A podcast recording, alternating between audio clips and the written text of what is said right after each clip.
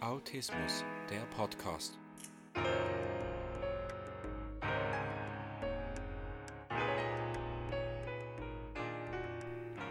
Herzlich willkommen zum Autismus Podcast. Heute geht es um das Thema Impulsivität. Das bedeutet, dass man einen Drang hat zu handeln oder etwas zu erreichen. Inwiefern braucht man das? Warum? Also warum zeigt man diese körperlichen Impulse? Zum Beispiel durch Zappeln oder davonrennen oder schreien oder stereotypisches Verhalten. Zum einen, wie schon erwähnt, weil man etwas will, etwas braucht, seinen Bedürfnissen nachgehen möchte. Zum anderen, halt weil man Mühe mit der Kommunikation hat.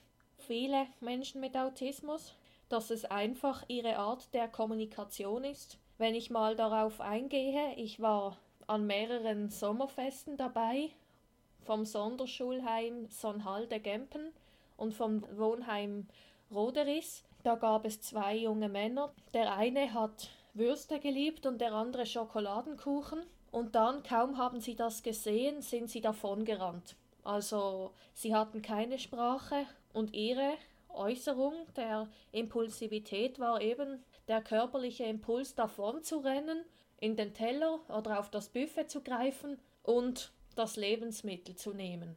Das ist in dem Sinn ihre Sprache. Ich hätte gerne etwas, sie können sich nicht äußern, also greifen sie einfach danach. Andere Gründe für Impulsivität können auch sein, um Stress abzubauen. Das kenne ich auch von mir selber, wenn ich entweder total gestresst bin am Ausflippen, dann habe ich auch schon im Auto komische Zuckungen gehabt und habe mich irgendwie so gezappelt und herumgehüpft.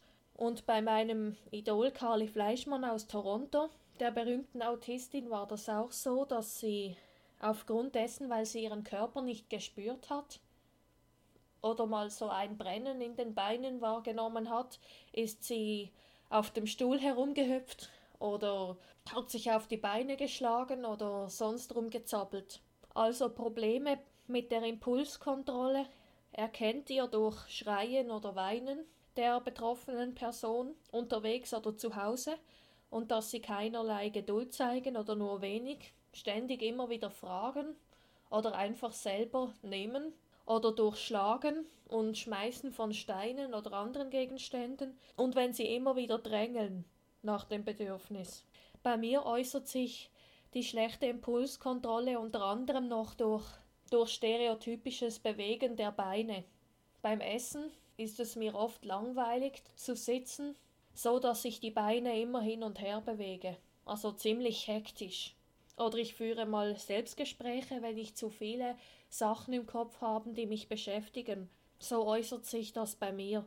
Aber das impulsive Verhalten bedeutet nicht unbedingt immer etwas Schlechtes, sondern ich habe von meinem besten Freund gehört, dass er mal einen Lernenden im Autismus-Spektrum hatte, der sich sehr für Trams interessiert hat als Spezialinteresse. Und der hat immer voll vor lauter Begeisterung in die Hände geklatscht. Und da wusste man immer, wenn er sich freut, dann klatscht er. Also eben Impulsivität, nochmal zusammengefasst, bedeutet Verlangen zu handeln und ist somit auch die eigene Körpersprache oder einfach die eigene individuelle Art zu kommunizieren und seine Gefühle und Bedürfnisse mitzuteilen.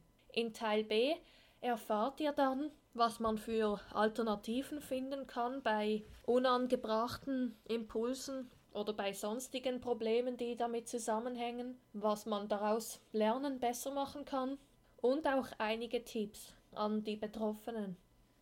Ich wünsche euch bis dahin eine gute Zeit.